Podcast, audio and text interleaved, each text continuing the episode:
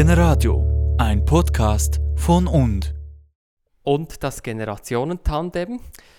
Junge Wegemenschen und ältere Wegemenschen haben einander getroffen heute Abend. Und der Abend ist jetzt langsam vorbei. Und ich frage jetzt Nina Rüsser, die da bei mir ist, die heute eben als junge Person äh, hierher ist. Ja, was sind so deine Erkenntnisse? Wie leben ältere Menschen eine Wege und wie jüngere?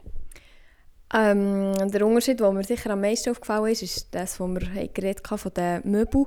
Dass äh, eigentlich jetzt die vier, die hier in dieser Wege zusammen wohnen, die schon älter sind, alle eigentlich ihre Haushaltung mitgebracht und sich das jetzt wie sehr viel, also nicht mehr wirklich können, können brauchen Und äh, wie, als ich in meine Wege bezogen ist es eigentlich gerade so aufgegangen und einzelne Sachen haben wir noch müssen wie nachkaufen, weil halt noch nicht der ganze Stock schon da ist. Und an sich sonst denke ich mir das Zusammenleben eigentlich sehr ähnlich und auch die Konfliktpotenzial, die es gibt, unterscheiden sich nicht wirklich. Marlies, warum hast du das Experiment Wege gewagt? Du bist jetzt ein halbes Jahr mit vier älteren Frauen, sind jetzt vier insgesamt in Wege. Warum hast du dir das gewagt? Ich habe gemerkt, dass es mir gut tut, wenn ich nochmal eine neue Herausforderung habe, wenn ich muss meine Gewohnheiten überdenken Das ist das eine. Und das andere ist, es ist einfach bereichernd. Es ist ausgesprochen bereichernd. Es ist nicht vier, die Summe von vier, sondern es ist viel mehr. Tanja, du bist so ein bisschen zu Wege Küken, noch ganz frisch in den Wege, erst seit äh, zwei, drei Monaten jetzt. Du bist in den Wege mit jemand anderem noch. Was sind so deine Erkenntnisse aus dem Wege, Wege Abend? Ähm, also ich würde mir an Nina anschließen, eigentlich nicht gemerkt, dass es irgendwie grosse Unterschiede gibt. Das mit der Haushaltung ist mir aufgefallen und dann halt der Platz. Ich wohne, ja, also wir sind in Zweierwege, dementsprechend in, einer, in einer kleinen Wohnung und hier ähm, hat man schon sehr viel Platz, wo man so aus dem Weg gehen kann, wenn man mal einen Konflikt hat zum Beispiel. Erika, was hast du das Gefühl jetzt als ältere Frau, was ist anders in ihren Wegen jetzt mit älteren Leuten als jetzt vielleicht vor 40 Jahren, wenn in Wegen mit Jungen wärst?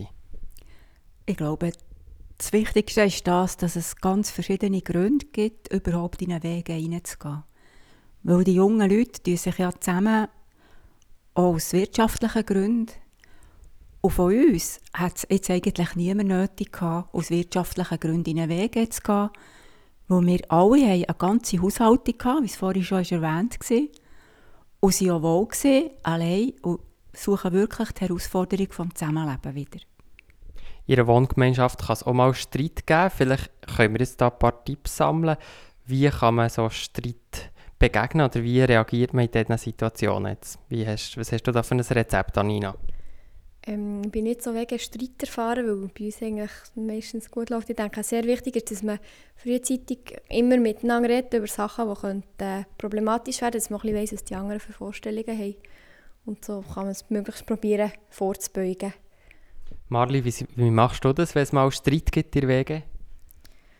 Ich bin mir von Neuem bewusst worden, dass das Wichtigste der gegenseitige Respekt ist. Wenn ich den nicht aufbringen kann, für auch Kollegin, die vielleicht total unterschiedlich ist, ganz andere Vorlieben hat, wenn ich den Respekt nicht habe, wird es ganz schwierig. Mit dem Respekt gelingt es mir, einen gewissen Abstand zu nehmen und das Gespräch wieder zu suchen. Generadio, ein Podcast von und.